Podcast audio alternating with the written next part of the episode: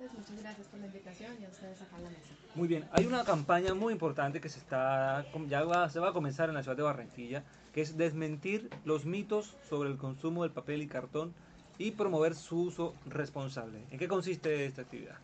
Nosotros estamos promoviendo o contando mejor eh, de dónde se produce el papel en Colombia e identificando esos mitos principales que hacen que la gente piense que el papel es nocivo para el ambiente y no saben que detrás hay todo un proceso sostenible donde las empresas se encargan, bueno, de lo sostenibilidad tiene tres pilares, lo económico, lo ambiental y lo social. Entonces trabajan muy fuertemente, se pensaría que de pronto se piensa solo en lo económico, pero también hay acciones en lo ambiental y en lo social. Claro. Esta campaña, eh, ¿por qué la realizaron? ¿Cuál es como el objetivo principal? ¿Cuáles eran las dudas que había al respecto del, uso del papel? Existen muchos paradigmas y como verdades que todos pensamos que el papel, incluso antes de que yo entrara a trabajar en esta, en esta industria, eh, pensaba que el papel y la deforestación eran una línea que iban en paralela cogiditos de la mano pero en realidad cuando uno se empieza a adentrar en lo que hace la industria como tal para la producción del papel, se da cuenta que hay mucho más y que es una industria que realmente pertenece al modelo de economía circular donde los residuos se reincorporan en un mismo proceso. Muy bien, vamos a hacer un ejercicio con la doctora eh, Isabel Cristina. Yo le voy a dar un mito que, hemos conocido y usted me dice si cómo es, se ajusta a la realidad. El primero es, el mito es, para hacer papel se talan árboles, se destruyen los bosques naturales. ¿Eso es verdadero o falso? Bueno, sí se utiliza madera, pero es falso porque nosotros no usamos bosques naturales.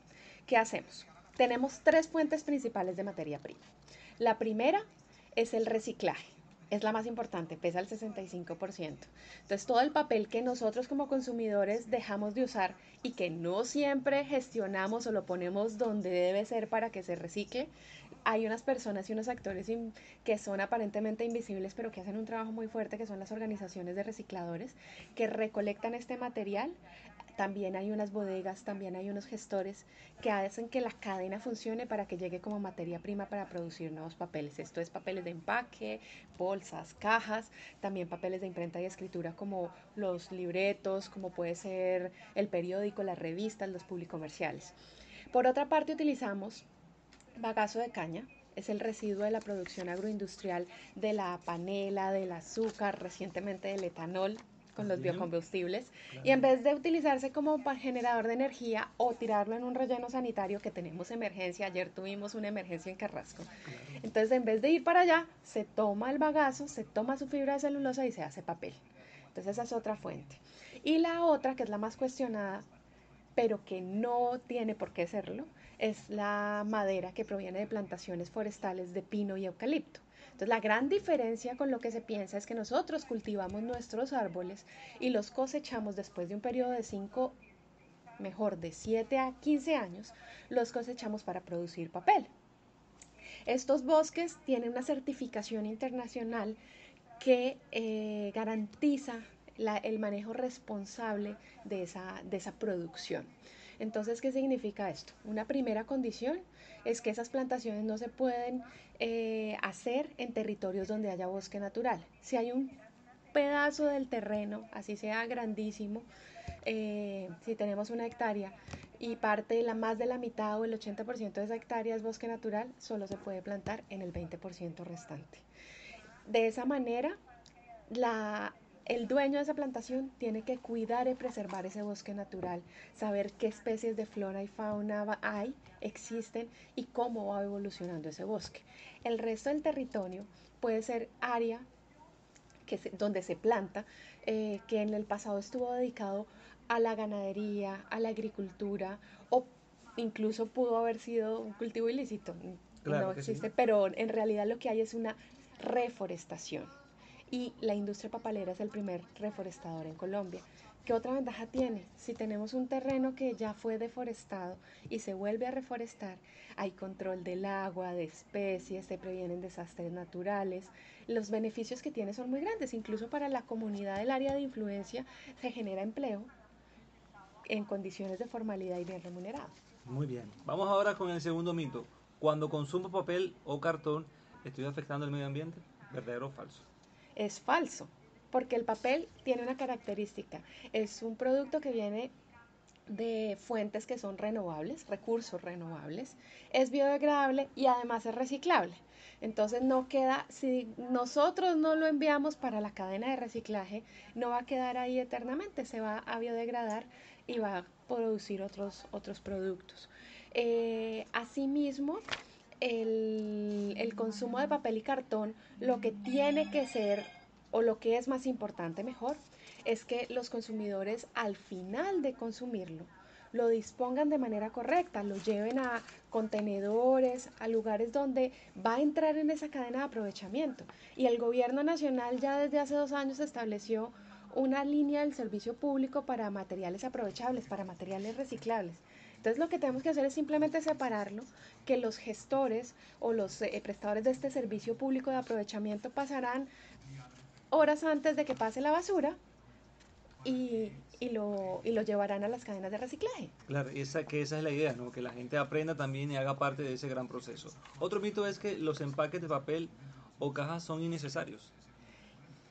Pues si fueran tan innecesarios no, te, no los utilizaríamos en casi todo lo que tenemos en, en el hogar. Claro. Empecemos a mirar eh, todas las cajas plegadizas que hay en el cereal, los medicamentos, alimentos, cremas dentales, productos de aseo, son muchos los empaques, pero además como transporte, ¿cuántas de las mercancías que se comercializan nacional e internacionalmente van empacadas en cartón? Todo el desarrollo del comercio electrónico también se ha dado de la mano con los empaques, empaques de cartón. Claro. Eso, cuando los celulares los entregan y, y, dispositivos, casi siempre los cartones son los que están en, en ese proceso. Tienen Otro una tema característica de protección. de protección. Otro tema es si se usa eh, papel, pues mejor que sea papel reciclado. Ese es un mito grandísimo, grandísimo tanto y puede ser comparable con el de la deforestación. Claro. ¿Y qué es lo que pasa? El papel, como les decía, es biodegradable, entonces cuando el papel se va reciclando, si tomamos la fibra, pensemos en que tenemos las manos. Cuando las entrelazamos estamos produciendo una hoja de papel, porque tiene como vellitos. En la medida que vamos reciclando, esos vellos se van perdiendo. Entonces llega un momento en que la fibra no se puede reciclar, el papel se recicla entre 5 y 7 veces. Una vez pasan estos procesos de reciclaje, pues la fibra queda como un residuo que no se puede reciclar más.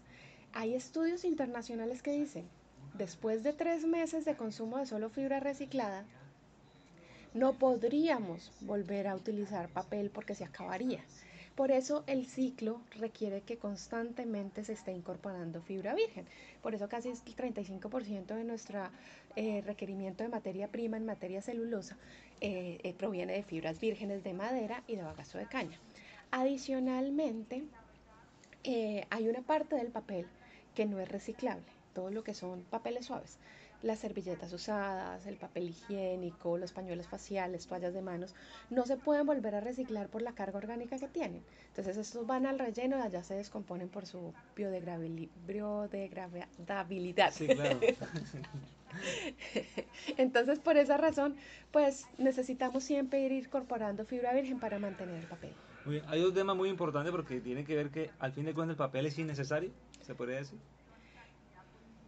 Piensa en, cuántas veces durante el día están utilizando papel de manera consciente o inconsciente.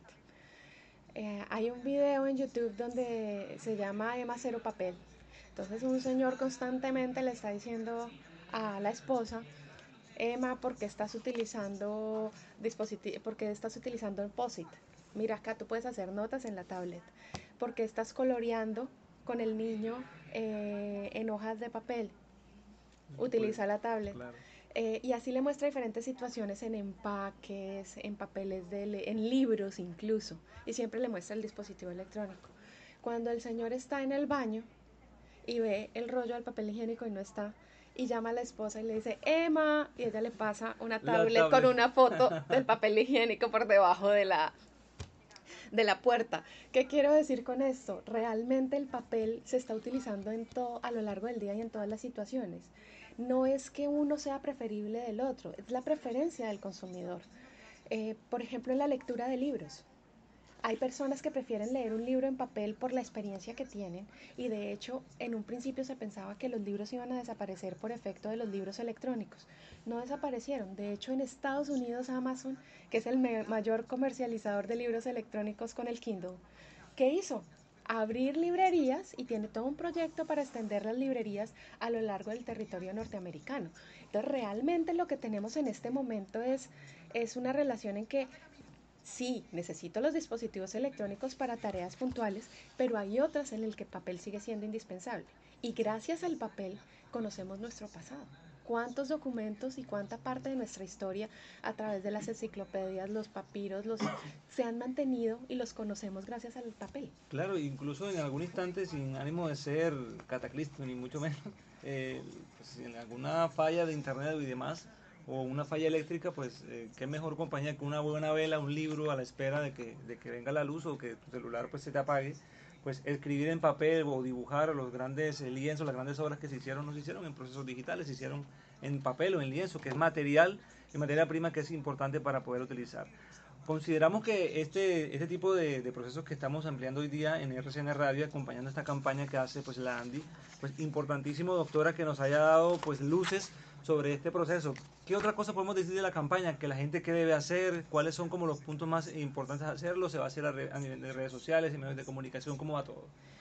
La invitación más grande es a que consuman papel con tranquilidad por las características que ya les he mencionado, biodegradable, reciclable, fuentes renovables.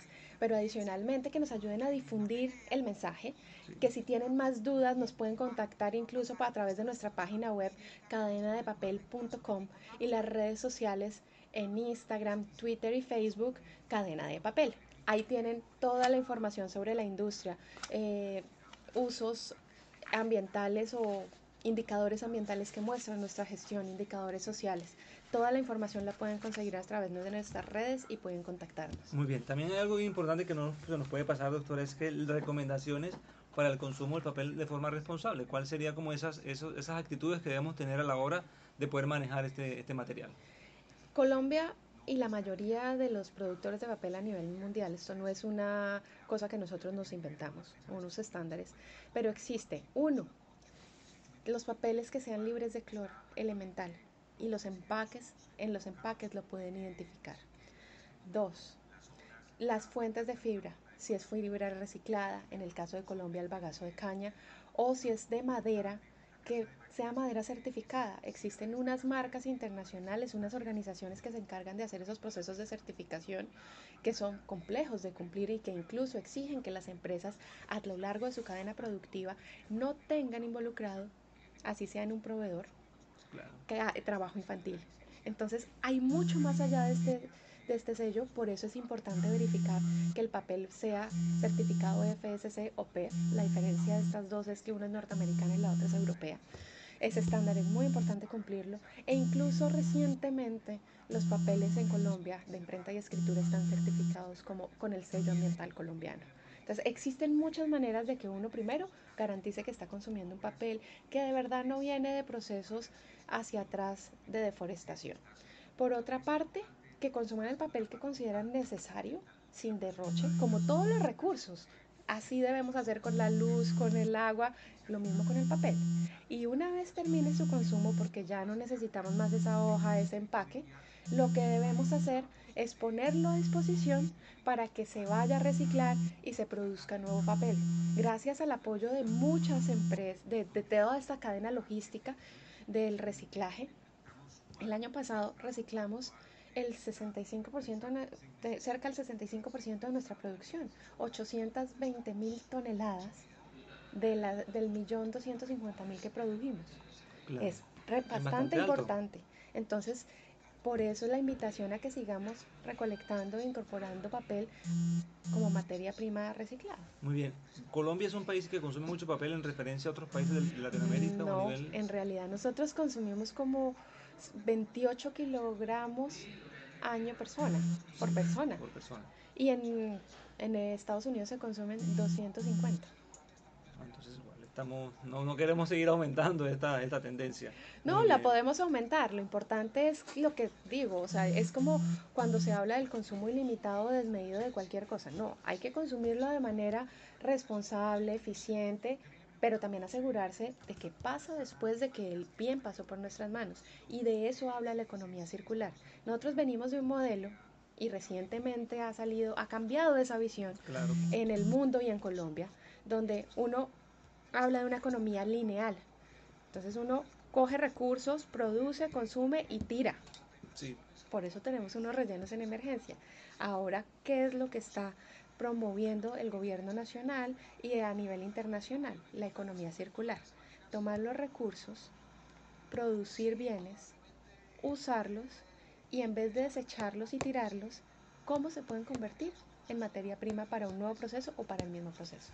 Muy bien, yo creo que con esta enseñanza, estimados oyentes, pues quedamos eh, conectados con la doctora Isabel Cristina Rivero, que hace parte de la dirección de la Cámara de la Industria de la Pulpa, Papel y Cartón de la ANDI, y con esta campaña muy importante sobre los mitos que hay sobre el papel y el consumo que se le debe pu- utilizar previendo eh, todo esta- este proceso. Muchísimas gracias por estar con nosotros en RCN Radio, muy amable. Muchas gracias por invitarme y los invito a todos a que consuman papel con tranquilidad. Bueno, muy bien. A esta hora vamos a una pequeña pausa, ya venimos con mucha más información en RCN Radio Barranquilla. Te estaban llamando.